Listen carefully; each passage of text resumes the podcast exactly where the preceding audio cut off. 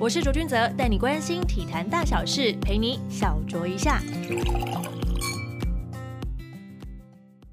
小周一下访问不同领域的运动选手、运动名人，他们都有一些共同的特质，造就他们的不平凡。这集来宾喜欢排球的朋友一定听过，他是台湾第一位旅欧的男子排球选手，媒体帮他封了一个称号，非常的响亮。欢迎光头选举黄培宏。主持人好，各位听众朋友，大家好。裴华，你在六年前呢成为旅游排球员的先驱，先踏上了西班牙，再踏上了意大利的超级联赛，然后去年又转赴就是西班牙做挑战嘛。过去你曾经说过啊，人一定要不断给自己设下一些目标。那当初旅外给自己设下的目标是什么呢？其实蛮简单，我就是想要出国去看看自己有没有那个能力站上国外球场的，不管是单纯当球员，或者说当先发球员的这这样的角色。一开始就是很非常单纯的这种想法，那想出去看看自己的能耐到哪里，能够在国外有没有办法跟国外的球员呃一起相处、一起比赛、一起打球这样子。其实没有太远大，或者是说我一定要完成什么样的目标。一开始出去的第一步是这样的想法。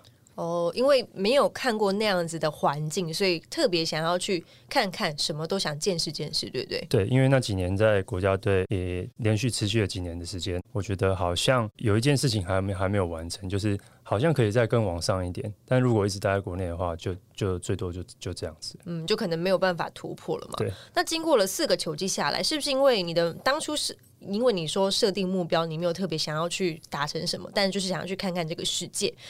那所以选择回到台湾的理由是什么呢？目前除了疫情之外，其实我还蛮顺利的，因为我第一年出国到一个非常小的球队，那领的薪水也不多。那第二年就直接到到意大利联赛，那待了两年之后，其实上场时间越来越多。嗯，两年结束之后，中间有一个小一小段时间，大概一个半月到两个月时间，受邀到那个意大利第一名的球队，也是世界第一的球队去帮忙训练，因为那时候他们有两位主力球员，因为国际赛的关系，他们还没有到这个球队做季前的训练，所以他们缺了这个举球员的角色。嗯，那他们就找上我，我就去了。我还蛮讶异的，就是说会有机会能够到这个球队去，有点太快了，有点太快有了，点太快了，这种对直升大联盟的完感觉。完全没有想到会能够有机会到这个球队去，不管是呃担任什么样的角色。嗯哼。那我觉得是因为这样的关系，让我后来呃心里对于旅外的这个进程有点提早想要结束的感觉，因为我觉得哦我看到了世界第一他们。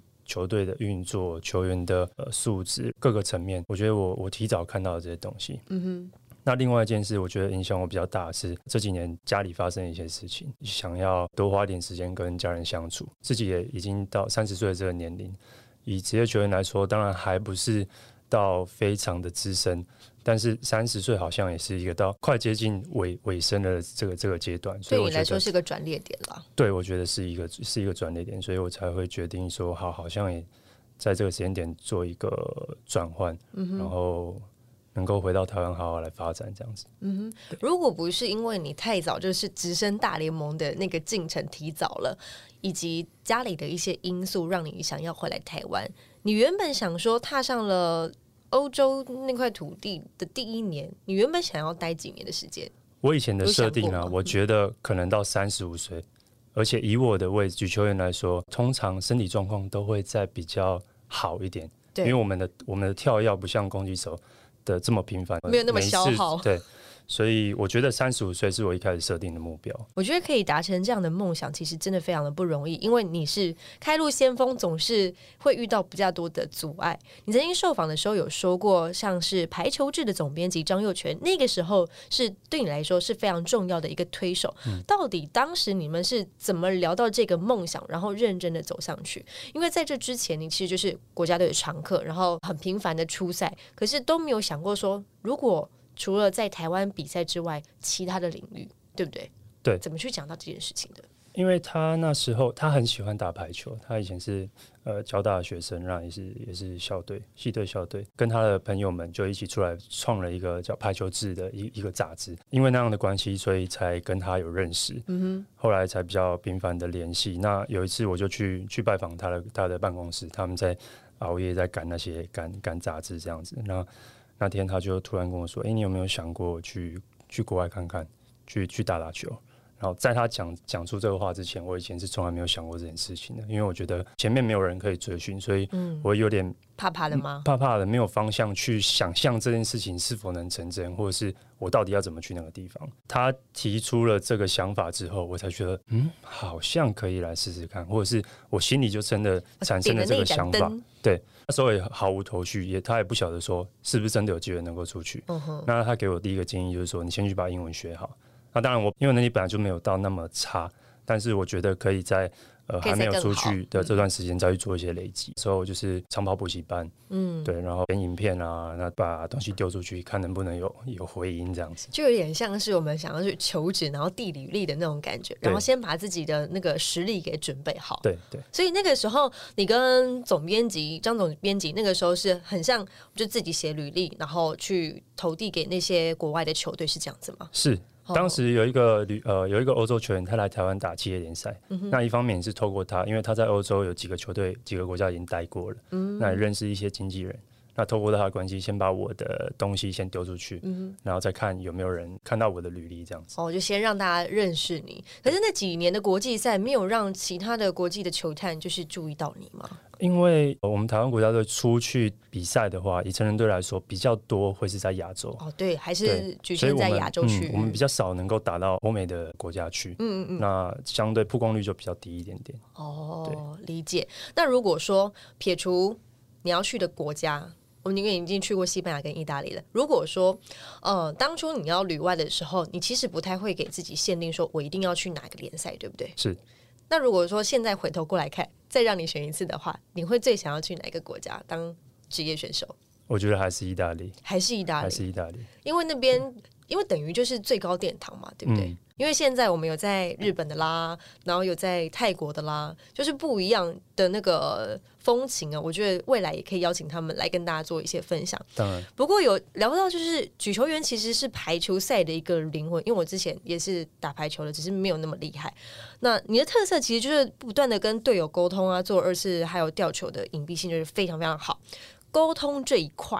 语言沟通上面是怎么克服的？因为我们知道你去练习你的英文，可是你去西班牙，你总是还是要学一点西班牙文吧。所以先给你一个功课，你的队伍的名称怎么念 g a s l e s g a s l e s 对，前面是赞助商的名字，嗯哼，因对为我们把它翻成中文的话，就是卡瑟卡塞雷雷斯斯。对对对， g a s l e s 好，那你怎么克服这西班牙文这场上的沟通？其实职业队的球员们，他们的英文能力都还不错，嗯但是呃，西班牙这个球队它比较小，它的球员都是来自当地，所以我第一年去的时候，这个球队其实给我蛮大的挑战。能讲英文的人的球员不多，嗯，那我跟一些球员沟通的时候，需要透过比另手外一画脚个吗？会讲英文，同时会讲西班牙文的队友就三方沟通这样三子。方翻译，嗯哼，对，然后就有点，其实有时候想想会蛮辛苦，但同时在那个当下又觉得蛮有趣的，嗯蛮幽默的。呃，第一年是我我觉得在沟通上面遇到比较比较多困难的的时候，那第二年到意大利之后，其实就顺利蛮多的，因为大家都会讲英文。嗯哼，那虽然教练在战术沟通或者说比赛的时候会讲意大利文，但是他们的翻译的速度很快。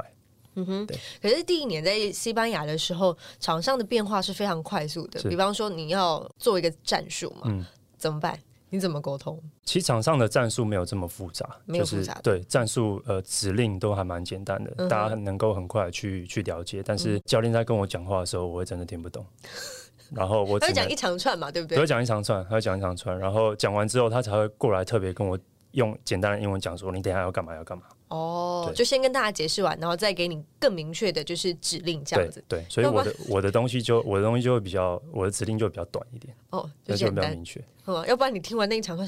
黑人问号，怎么会这样？但有时练习的时候有很有趣，教练有时候会骂人，哎，然后呃我队友就会跟我跟跟我讲说你很幸运听不懂。对对你很幸运听不懂，对， 你很你很幸运听不懂，他都讲一些讲废话。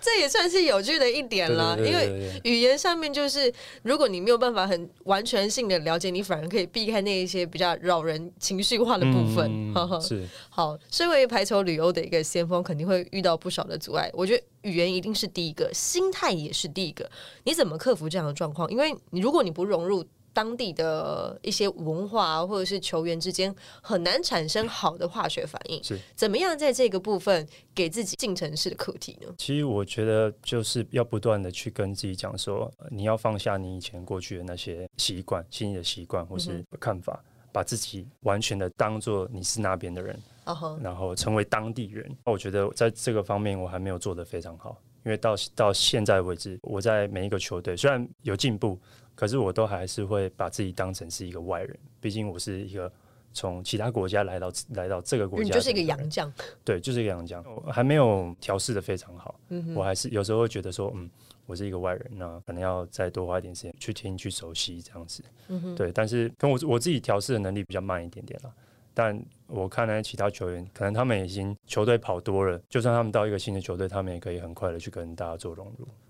对，哦，那一方面我觉得文化有很大的差异啦，嗯哼，就是说进到另外一个文化去成为他们的一员的话，我要需需要多花一点时间去做调整。嗯哼，那如果像欧洲球员，他们流动性很高，那欧洲的文化其实大同小异，还蛮能够去做调试，所嗯以我觉得他们在这方面比较没有那么大的问题。虽然说在生活上面会有很多的不一样，像我们知道的，就是欧洲他们的用餐时间可能一餐就会拖非常的没长，错，一餐会吃很久，可能会吃到睡着。因为我去法国就是吃到睡着嗯了， 真的是因为有时差的关系。好，那我们撇除这些生活上面的一些不一样之外。排球对你们来说是一个共通的语言，是那有没有在场上台湾比赛跟在欧洲比赛有哪些最不一样的地方呢？我觉得情绪表达方面是最不一样的地方。哦，嗯，不管在训练或是比赛，其实嗯欧欧美球员他们会很不客气的表达他们的情绪，不管是对别人生气或是对自己生气的情绪。对队友也会吗？对队友也会，但是都是当下那一瞬间。嗯哼嗯例如说，哦，这个球失误了，然后他们就会说：“你怎么办不到？” 对，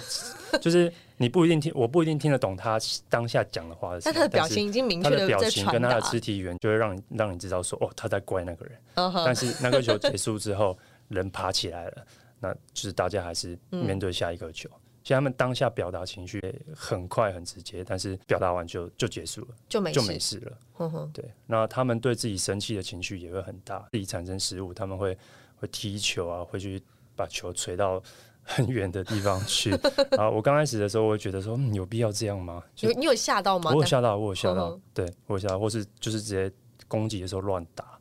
对我一开始有吓到，但后来我觉得就习以为常，他们的表现方式就是这样，嗯或哼者他们会，或是他们会大叫。嗯哼，对。那你有跟着一起吗？就是感染这样的氛围，没有，我觉得我还是蛮蛮温柔的。你蛮内敛的耶。对啊，怎么会这样？但有一次训练的时候，因为他们就是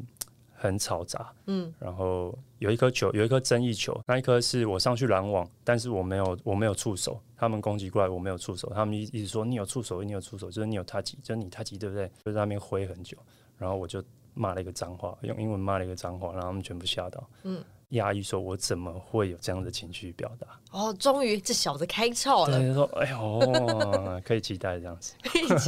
因为你通常我们在台湾的选手都不太会把自己的情绪就是表达出来，嗯，通常会看到又有一些比较激情的反应的，都是一些可能旅外回来的一些球员，他们可能受过一些就是比较呃 open 的那一种就是文化的熏陶之后，在对于自己的表现，不管是给予场边的观众给予一些回应，或者是给自己的打气，会比较稍微激情一点。你觉得你这个部分会有进步吗？你除了刚刚那个 moment 有比较展现出自己的一些情绪以外，还有其他状况你会这么做吗？我可能会比较放得开一点。其实我觉得国内球员在欢呼或者说得分的这个情绪，其实大家都是也是很丰富，情绪很丰富。嗯哼，但是在失误当下要做沟通的这件事情的时候，大家还是比较有礼貌一点。不会去互相直接责怪啦。对因为也很怕，就是真的如果骂下去，大家走心了怎么办？对，不没对？错没嗯错。哼但我觉得这是我我体会到非常不同的地方，就是当下能够把事情讲好，把嗯问题解决，那是对球赛最有帮助的方式。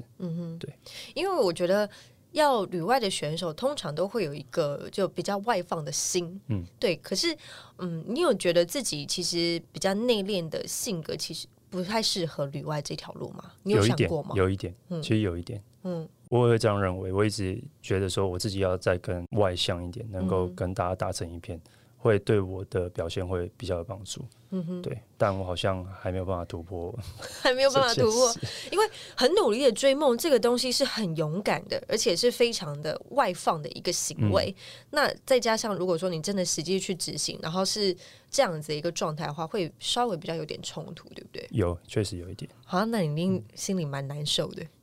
就唉一直在拉扯啊。就是哦，到底这个事情当下要不要去做这件事情？对对对，哇哦，好！但是我们就讲到去年的六月十八号，您婉拒了一份与意大利的合约，嗯为什么会在脸书上如此的坚定表示说不会再回去了？每个都有邓体啊，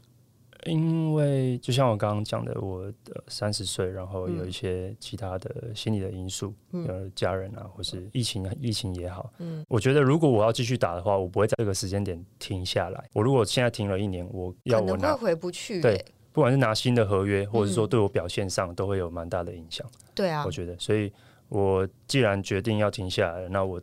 就是说，心里就想说，那我应该就是就是不会再直回接去。转个弯了啦。对对，那我方便请教您这一份意大利的合约是内容是怎么样的吗？呃，还没有谈到内容，还没有谈到内容，但但是是就有提供这个 offer 这样子。对，但是是很前面排名的球队，像我们知道说，呃，西班牙联赛也好，是意大利联赛也好，其实对台湾的选手来说都是一个蛮高的殿堂，就像我们篮球之于 NBA，棒球之于 MLB 那种感觉嘛。那在欧洲挑战这几年，你也观察了他们职业排球的生态，有哪些是我们可以真的学习的？如果要你举出三点的话，或许这些东西也可以运用在，比方说企业排球联赛上面，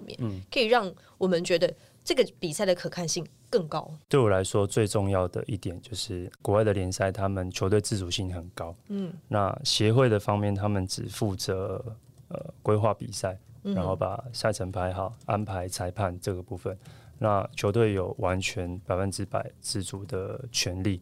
不管是招募球员，或者是说做球队包装、行销、嗯等等这些后续相关的事情，全部都是由球队来一手包办。嗯那球队的经费也是自己去找，所以说，呃，球队要找什么样的球员，需要花什么样的钱，那他们能够找多少赞助，能够让这个球队塑造什么样的形象？我觉得这是跟台湾应该说很不一样的排地球方排球方面，嗯，因为其其他其他运动我可能没有了解那么多，但以排球来说，我觉得最大的差异是这样，在台湾的球队这方面，或者说球队老板这边会有一点帮手帮脚，因为他们都要听协会的指令。嗯哼。那一另一方面是我们没有主客场制，所以我们也很难去营造说、哦、这个球队的形象，或者说他在这个球场的时候，他想要营造什么样的氛围给观众。那我们就是全部打在一起，那全部四个队伍在那个礼拜到这个球场打，那就变成没有办法聚焦，所以我们现在到底要没有办法培养就是属地主义的一些球迷朋友们，或者是我们到哪边比赛，那那一区的球迷就会心在你们这边那种对感觉。对对对对，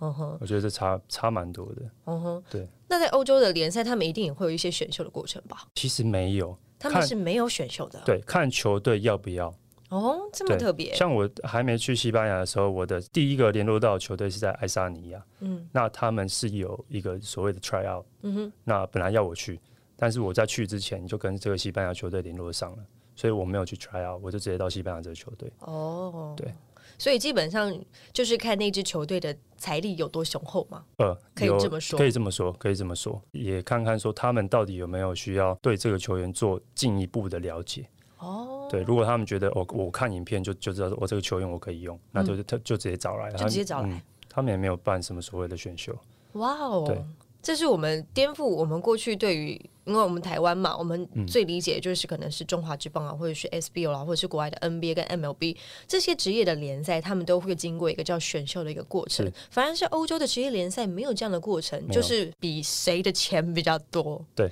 然后就可以邀请到比较好的选手，嗯可是这样不会造成他们在成绩上面的一个垄断嘛？就是我们就是哦最有钱的，他就可以邀请到最好的球员，然后就一枝独秀这样，会吗？其实会有一点这样的疑虑，但是他们还是有设洋将的名额限制。以意大利来说，他们一方面在保障他们当地球员、本国球员的出赛，或者是说参与这个联赛的机会。我直接讲，就是一个球队只能在比赛的时候只能有四个外籍球员在场上，另外的两个或者说剩下的球员需要是意大利本国籍的。嗯哼，对。所以透过这个方式，他们也不能够无限扩充，说整队对都是洋将整这队样。都是洋将，不能这样子。哦对所以当然，前半段的球队跟后半段的球队差距也会有一点点实力上的差距，但是我觉得其实没有到这么的明显。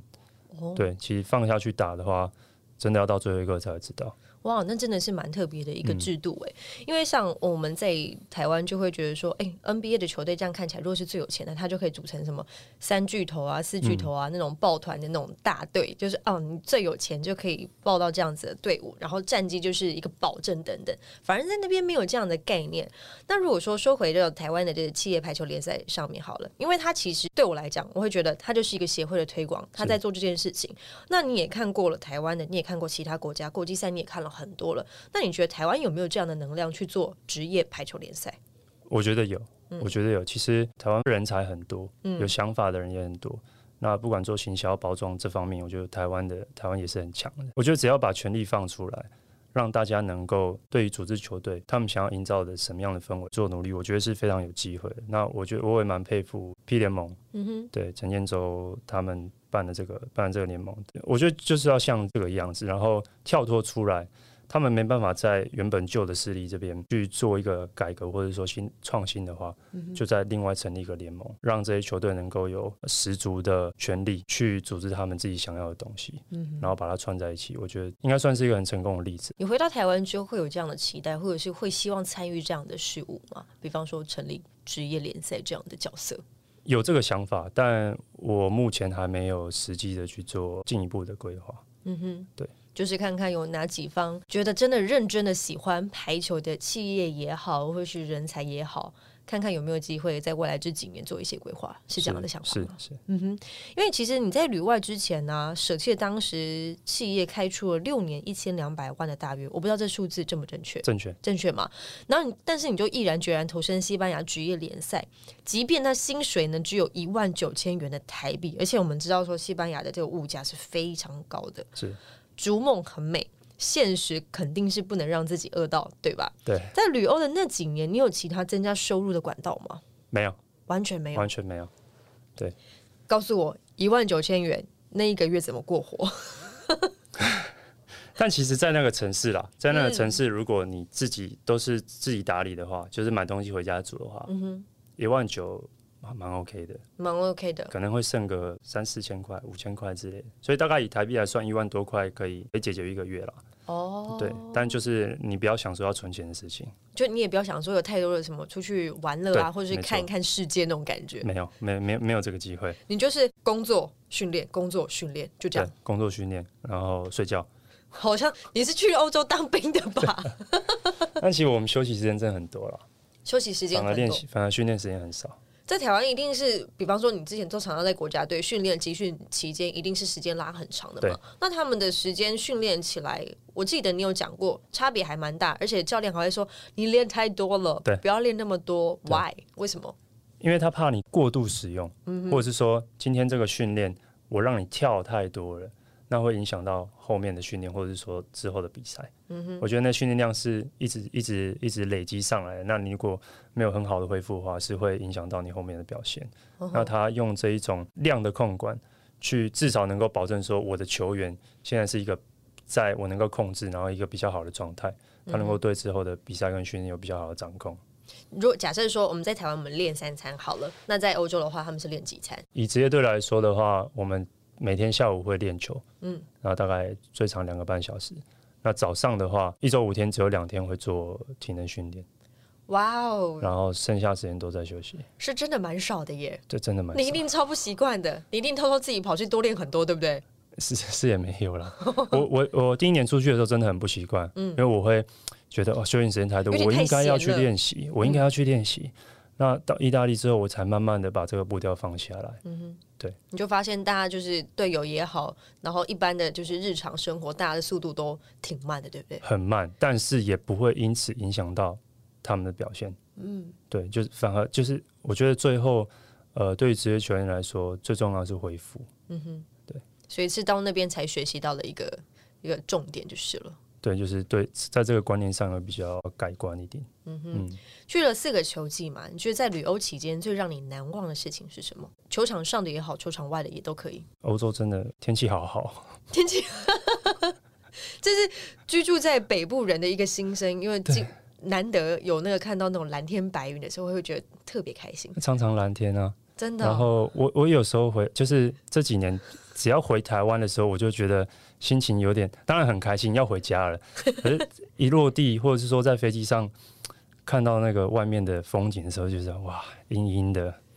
有点有点郁闷的感觉。有点郁闷对的对对， 感就是觉。说蓝天蓝蓝天又不见了这样子。哦，所以最让你怀念的，应该也是在欧洲期间的那个好对天天气。气天气真的很好，天气真的很好。饮食方面啦，饮食方面我觉得也也有蛮大的冲击的，嗯就是味道上啊，或者说呃食材上面，他们真的吃的好简单啊，但是又很健康。第一年去的时候，我们很很很也很不习惯啦，就是毕竟我们呃台湾或者亚洲料理比我较们的 flavor 很多，对，就汤汤水水的，或是说呃口味很重，对，对。那去那边就是比较简单一点。第一年我还蛮不太习惯的，突然但变得后健来康了。后来我会蛮向往那样子的饮食方式，哇哦，因为我对我身体负担也比较少一点。对我记得他们应该是有一些像是淀粉类，他们应该是面包吧，对不对？对，他们都吃面包。面包为主食，然后还有一些生菜沙拉等等的。嗯对，嗯哼，就吃的很干净。是很干净。然后，但是有有一个我还没办法接受是，他们会撒超多的橄榄油，哦，超级多。超级多。对，但是我后来去稍微爬了一下文，就说橄榄油其实也没那么不 好啦，所以就对，其实对身体是好的。对啊，对啊，但你是你好的你你你也不要不要真的过量到非常非常夸张，嗯所以我觉得，然后那味道真的蛮蛮棒的。蛮棒。因为我在想说，有一些有一些选手到国外去适应当地的生活，可能不太能够接受。比方说，当地食物可能很辣，或嗯者当地的食物可能很重咸。那你刚好去的地方是他们吃的非常的清淡，对不对？是，嗯是。反而是比较容易适应啦，比较没有那么困难。对，相较于其他重口味，可能比较没那么难适应。好，接下来就想要问到了，就说你曾经说过、啊，如果没有排球，真的是不知道下一步该怎么走。那如果球员生涯可以重新开始的话，会不会希望自己可以学习更多排球以外的事物，而非就是将赌注好像都放在这个运动项目上？我不要重新开始，但是我如果提早知道的话，我会希望能够把我其他的时间就真的去做一些其他的进修，或者是不同食物的尝试。对，但排球对我来说还是很重要，应该要好好的去运用你自己的空闲时间啦。那当然，一方面我觉得台湾呃选手的训练量太大了，所以也导致我们在训练以外的时间只只想休息，对啊，那只想做一些不用动脑的事情，例如说大家躺在可能沙发上， 大家可能会打电动，或者是就睡觉，嗯哼，对，就比较不会有其他心思想要去做其他事情。嗯那一方面也是以前的学长姐也没有这样的习惯，所以我们不会去接触到说，呃例如我以前在在学校的时候，哦因为我接一些其他的行政事务，例如说去参加系学会，去参加毕联会，那因为这样的关系去认识到其他不同系的同学朋友。然后才知道，原来学校有这么多其他的资源可以运用。嗯哼，那在我刚进大学的时候，其实呃，以前学长姐可能也就是呃，把自己的课业、把自己的专项顾好，那他们也没有去做其他的。也不可能再去呃参加突破社团啊，或者是其他的，因为对剩下的时间他们都只想要休息嘛。对，所以我们也不会去想说我们是不是有其他事情可以做。嗯哼，对，然后到到那个时间点，我快毕业之前，我还觉得说，哦，我浪费很多资源，我没有去运用到。嗯哼，对，所以后来我也会蛮鼓励学弟他们去，呃，不管是接系上的职务也好，或是去带系队之类，我我觉得都蛮有价值的。对，虽然你不一定会得到什么样实质的东西，但是你会无形当中获得一些呃人脉、人际上、人际关系上面的东西，或者是你可以因此接触到很多不一样的的很多元的事物。就可以突破自己全部都是在排球的一个同温层了。对就比方说你打排球，没有人规定你只能打排球，但是不能玩摇滚乐啊之类的。嗯你也可以花点时间在其他，比方说你去参与其他的运动项目也好，或者去参加呃随便讲读书的社团也是好。是，对对对对对，所以你现在接下来已经换了不一样的呃规划了嘛？有没有什么东西是你近期最想要补充的能量？其实我现在有另外一个身份是健身房教练。嗯，对，那我觉得呃这件事情也是我有兴趣的，就是对于训练这一块说投入也好，因为自己是选手，然嗯后对，我我觉得我在练习的时候是真的很投入，然后如果教练要跟我聊天，其实我也我也不太理他，反正反正你你就给我东西就对了。就是很喜欢做训练的那个过程。对，所以我到近期这几年，我会觉得开始对训练有产生兴趣，因为我想要不只是我自己练，我想要知道教练给我的东西对我来讲我的影响，或者说我能够从这东这当中得到什获得什么？嗯那这训练背后的意义到底是什么东西？我想要做进一步的这样子的了解，所以我现在也不断的在做一些体能上体能的上面的一些研习啊、进修。嗯，对，有把一些时间花在花在这这方面。就是在体适能的部分，对，提就升未来会想要就是招收一些就是排球的后辈们，就是成为你的子弟嘛。是没有这样想啦。当没有然，这样如想过果未来有机会带队的话，或嗯者哼说呃，在训练一些学生，我能够把这些经验、把这些东西直接应用在他们身上。我们刚刚聊完了，就是在欧洲那个部分比较愉快的地方。接下来也没有说不愉快啦，但是就是比较跟你的个性可能会比较冲突一点的，就是大家对你的印象，除了好球技之外，感梦的独特性，还有一个就是退出中华队，嗯，替体育环境争取一些权益等等。当然，国体法在世大运的舆论压力之下，我觉得勉强通三读通过、啊，但是经过这几年。你觉得真的有所改变吗？严格来说，可能没有啦， 但因为很直有一接些有一些小的改变，我觉得是因为这些舆论舆论压力下，大家那个放大镜非常大，所以他们现在用显微镜看着他们呢。对，所以他们不得不做一些改变。嗯哼，对，但实际上，我个人心里认为是离改变还差很很就比远。方说，你想要的可能是十步，他们现在只走了大概零点二五 步，嗯，我我我也没有那么不我不小要是不是讲那么少 好了，零点五。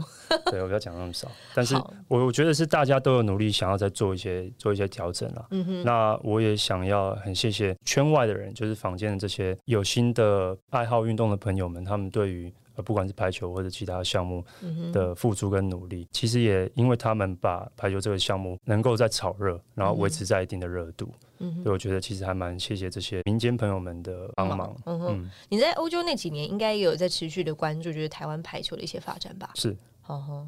就想说，我们就不要讲其他协会，我们就聊你比较熟悉的就是排球协会好了。因为你在退出国家队之前，有跟协会的高层就是沟通过，看起来沟通是没有一个成果，所以你才会做出就是退出国家队这样的选择。那后续这几年，协会端那边有跟你的任何联系吗？没有，完全没有，完全没有。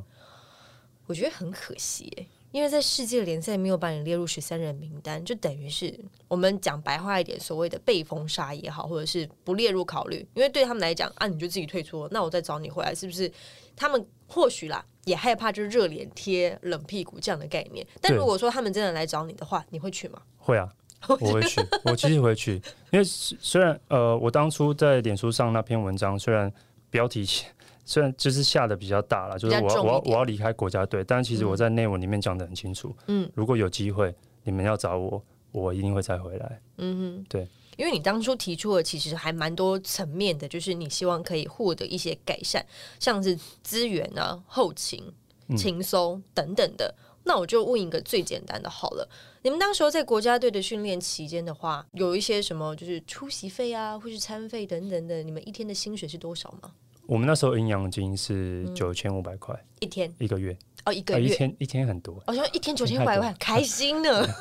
没有，嗯一个一月个月一个月，九千五百块，对，这是学在生台生湾训练还是在国外的时候？在台湾，在台湾，嗯，在国家队的时期，如果你还是学生的话是九千五，嗯他们现在有调薪的了。哦，调到多少你知道吗？学生好像是一万五，哦，那如果是就是出去代表国家去出差的话，营养金是另外代表国家出赛没有其他营养金，没有其他营养金，对，就是你出去比一个锦标赛，呵呵，这个是没有额外的钱，没有额外的钱，然后也要看就是比赛的强度的等级，然后来去分配。假设你们有得到名次的话，就有奖金嘛，对不对？对，有些有，但是大部分是没有再额外的奖金，所以你们出去比赛，然后获得了大概有名次。我们也知道说，一三年到一五年那期间，就是我嗯们的新时代，我们的整个排球起飞的那种感觉。所以那段期间其实没有额外的一些奖金收入。没有奖金主要还是来自于运动会类型的，例如说那时候的最后的东亚运。要奥运啊那一亚嗯奥些嗯运那一些才会有额外的奖金，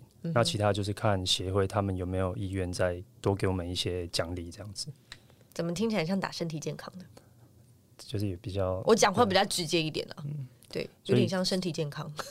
就是这也是一个问题啦，就选手比较没有额外的动力去说我到底要努力付为了出什什么么东西打拼？经过这一些赛会，我们提到嘛，刚刚那段期间获得非常好的成绩，这些成绩有间接的带动你们获得更多的资源吗？我觉得这一直以来都没有很好的做延续，嗯就说有好成绩，好比说他们到雅加达打亚运铜牌，男生拿了铜牌回来之后，其实这股声量没有一直延续下去。到那个时间点之后，大家开心玩，然后新闻炒完了也新就闻结炒束完之后了，嗯也就结束了。你没有看没有看到，我看不到就是后续的能量的延续。嗯那反而就是像我刚刚讲的，坊间的这些朋友很有心的想要把这些东西继续炒热起来，嗯但是好像也仅仅止于此而已，也没办法做更更大的能量的累积。那就跟一段时间，比方说世界杯足球赛跟奥运那段期间热完，然后就过了，你想要再去加温，好像也很难。对，我觉得很可惜。而且你在二十六岁那个时候，我觉得是排球选手正要往高峰迈进那个时候，你就宣布退出国家队，你胆子挺大的，很主动出击的一个方式，跟你的个性有点相违背。所以我们就想说，台湾的运动协会经常遭外界批评，我们就不不说哪几个了。但为什么面对协会赶出来发声的运动员会这么少？到底哪来的勇气退出，替选手们争取权益呢？退出之前大概潜伏了三年吧，就是潜伏了三潜伏了三年，有人鼓励你做这件事情，或者是你有让任何人知道你要做这件事情吗？我没有，完全没有，完全没有，但就是好冲 动啊！就是不断的沟通嘛。那我我透过队长，因为我我不是我不是队长，那我透过队长去跟教练讲反映队里面的事情，那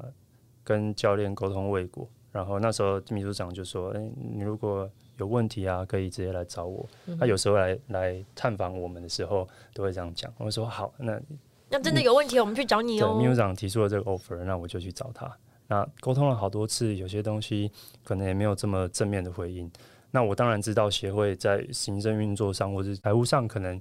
一定都会有一些问题跟难处，但是嗯我觉得不应该让人家觉得你没有想要解决事情。嗯我觉得如果有困难，是可以大家好好坐下来谈说，哦，我们现在这件事情我们办不到。哦，对如果说你们有沟通过，然后后续有给你回应说，真的很抱歉，我们这件事情可能暂时性办不到，但如果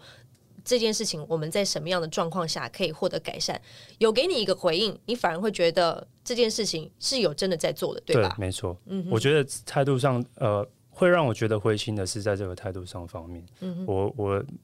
慢慢的觉得我们真的不被重视，哦我们只是被关在训练中心里面的一群小选手，嗯然后时间到了就出去比赛，然后回来也没有后续的规划都没有都，没有，然后反正就是还是要自己想办法。那在国家队期间，真的很想赢球，然后也很想再把这些成绩再更往往往上推进，然后去参加更更大的国际赛。但是就就会觉得嗯好像我后面没有任何的 backup，我们没有人在帮我们，前面在打仗，后面缺粮食啊，对什么都没有啊。啊那有一些比赛可能表现不如预期或者比较不理想，那回来又会被骂，会被检讨，会被检讨。但是凭什么？么检讨？就就是所以才会比较非常灰心。怎么越听越难过那种感觉？所以到呃这几年的期间，就是你退出国家队到现在这段期间，你争取权益的过程，像是你也参与了就是排球协会的一些选举，想要选理事等等，虽然最后没有就是如愿当选，你你有灰心了吗？还是想要继续坚持改革？没有，我觉我应该说我没有要坚持改革这件事情的。我觉得现阶段就是自己想一些其他的路，然后把自己的角色做好。嗯，改革的嗯盘根错节这些东西不太需要去去挑战它，对，因为太难撼动了，对不对？太太难了。那我相信，其实其实我们是有能量的，年轻人是有能量的。嗯，那我们如果能把这些能量聚集起来，我觉得也是一个很呃良性竞争。对，那就就就像就像 P 联盟，我想大家都看在眼里。嗯，那他不会因此去去影响原本就有的东西，但是他会塑造另外一个新的形象，然后再把整个该项目的的这个精神跟他应该有的表现，把它塑造出来。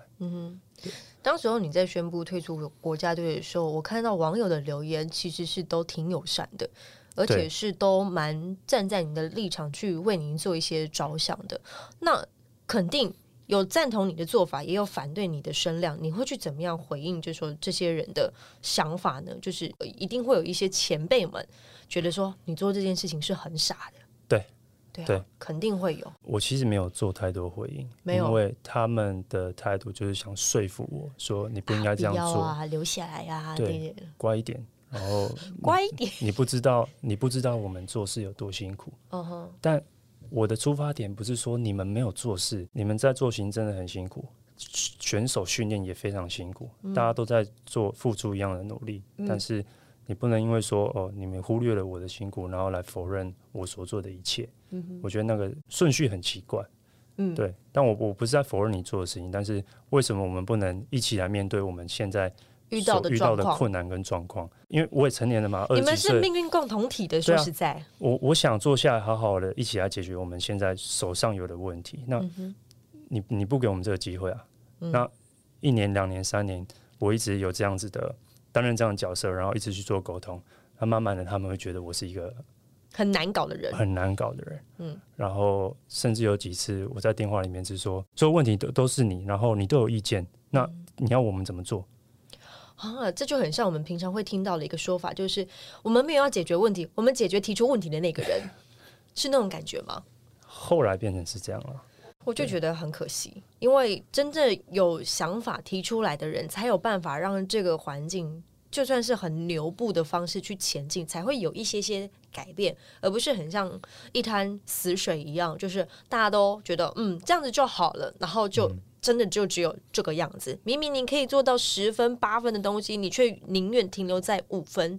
然后看不到进步，这是一个很可惜的。当然，人生没有一定要设定什么很宏大的目标，是但是至少在这件事情上面，你们是命运共同体，可以对去去想更多的方式去让这个运动让更多人喜欢。嗯，这也应该也是你的初衷，对吧？当然了，当然。嗯哼那我同时也想到，就是如果我们成人队都是这么不被重视，那些在其他地区嗯，集训的那些小学弟、小学妹们，就他们更又基是层的那一种对的话，他们又又该怎么办？嗯，假设他们现在十八岁，他们可能又要花个五年甚至更长的时间，嗯到我们这个位置之后，那他们这这五年的时间浪费掉了，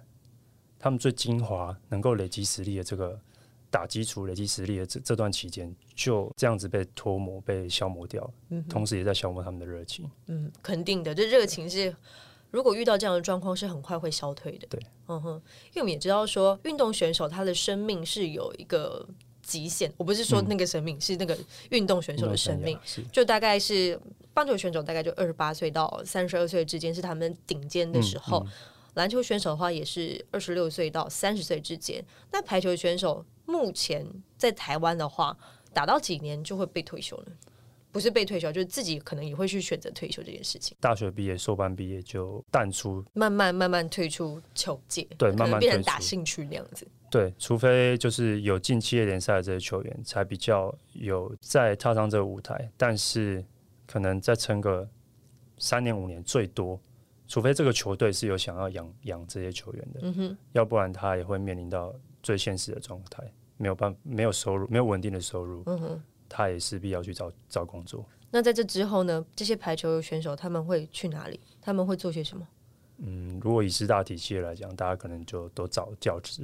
教职。对。那如果不是师大体系的话，就是看自己有什么兴趣了。啊，就是个人凭本事的感觉对了对。 OK，好，怎么听起来越来越心酸？我每次访问这个运动选手的时候，如果就会觉得啊，台湾体育环境其实应该可以再更好的，嗯只是。我就想说，是到底是体育署不拨预算？不对呀、也是有拨预算呢、那到底是单项协会真的没钱？不对呀、啊那些理事长看起来都是有钱的，嗯，还是只是财务不透明？我其实有很多的想法，你自己怎么看这件事情？，我觉得都 有、欸，哎我觉都得都有有，嗯对我觉得都有。财务不透明是一个啦，对，就像我刚刚讲的，如果如果有困难，大家可以一起来解决。但我如果我都不知道你手上握有多少资源，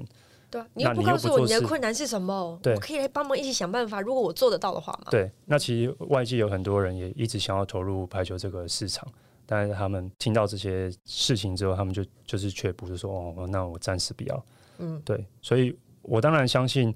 我们可能没有这么庞大的预算的的支持，能够来让我们有更好的后勤的这些这些资源部分。但是我觉得另一方面就是说，希望这些不管是财务或者是说权力权力上面的东西，能够实质地让大家来参与，让大家来来检视。我觉得会是一个比较健康的方式。呃，如果以选手职涯的这个选择来看的话，我觉得体育班会是一个蛮大的问题，因为选手长期在体育班，很大部分的时间都在训练。嗯，那其实我们没有给他们其他体育以外的资讯，能够让他们去做想象跟选择的话，其实他们从国小就是体育班，国中、高中到大学都是读体育系，那其实会被受限啊。我觉得在想法上会被受限。那像国外他们这些选手，甚至职业选手，他们在求学求学期间，他们是有其他自己的专业，有些人可能是甚至是医学系、法律系，他们在结束运动生涯之后，其实他们有其他更多不一样的选择专业嗯去做呃生涯的规划。对我觉得这是一个蛮大的差异。这体育班的这个问题，其实一直以来在台湾就被讨论度是非常非常的高的。那就我近几年或许有比较好一点的状况，但是在这前十年、二十年的期间。我可以知道，就是在到国中之后，如果他的英文没有跟上 A B C D 之类的这样子的学程，大概他到高中，他还是从 A B C D 开始再学一次。对对，错就没有办法就是跟上其他人的脚步，他会慢慢的与社会脱节。嗯在结束了运动生涯，脱离这个同温层之后，他才发现，哇塞，这世界真的好大。是对啊，所以你自己也有这样子很深刻的感触嘛？也有，就是我自己身边也有一些学长学弟，他们是这样子的例子，嗯，说 A B C D 念不完，念到自己念不完的，好难过，我听起来很心酸的。对，这不是说呃一定要学会这件事情，而是这是你一个生存的一个本事。对我觉得这一是个技能嗯，也是你生活的工具啦，你有对啊办法跟更多，尤其是选手，你有机会去国外比赛，那你必须要有跟别人沟通的这个这样的技巧跟能力，嗯，那我觉得这不仅是一个呃技能，更是你能够丰富你自己人生跟生活上面一个很很重要的媒介或素材。就除了就是专项运动之外，还是希望选手们可以在就是闲暇之余，给自己有一点不一样的课程跟目标去做挑战。那想问裴红，你未来的球员生涯还会给自己新的目标吗？你还会想要继续打球吗？如果台湾有机会再让我打球的话，我还是会打。嗯哼，对，但是当然不会去追求我一定要完成什么样的目标，但我希望能够借由这几年在国外的经验，把这些东西传承给学弟妹们。嗯哼，对，然后一方面也是让自己的兴趣能够再延续下去啦。就我喜欢打球，然后我能够在以后有有机会在球队里面的话，把这些东西做一个传承跟分享。嗯我觉得这也会是我最大的目标。在你之后呢，有吴镇阳陆续有旅日的陈建真、吕泰国的双胞胎刘宏敏、刘宏杰嘛，认真的是当了一个开路先锋，也做得很不错这个角色。今天非常感谢裴红来小酌一下，分享这些心路历程，让除了排球之外的粉丝们也能了解这些故事，因为在这个频道上面有很多不一样的运动迷，让他们也了解一下，诶，当一个开路先锋。排球选手到底在这个过程都做了多少努力，以及遇到了多少的困难？今天非常感谢裴红，谢谢主持人。谢谢，感谢各位听众收听小酌一下，也可以在 Spotify、KKBox、s o n APP、Google Podcast，也欢迎到 Apple Podcast 上面帮我按五颗星。也有时间的话，欢迎留言告诉我你想听哪些内容。小酌一下，我们下次见喽，拜拜。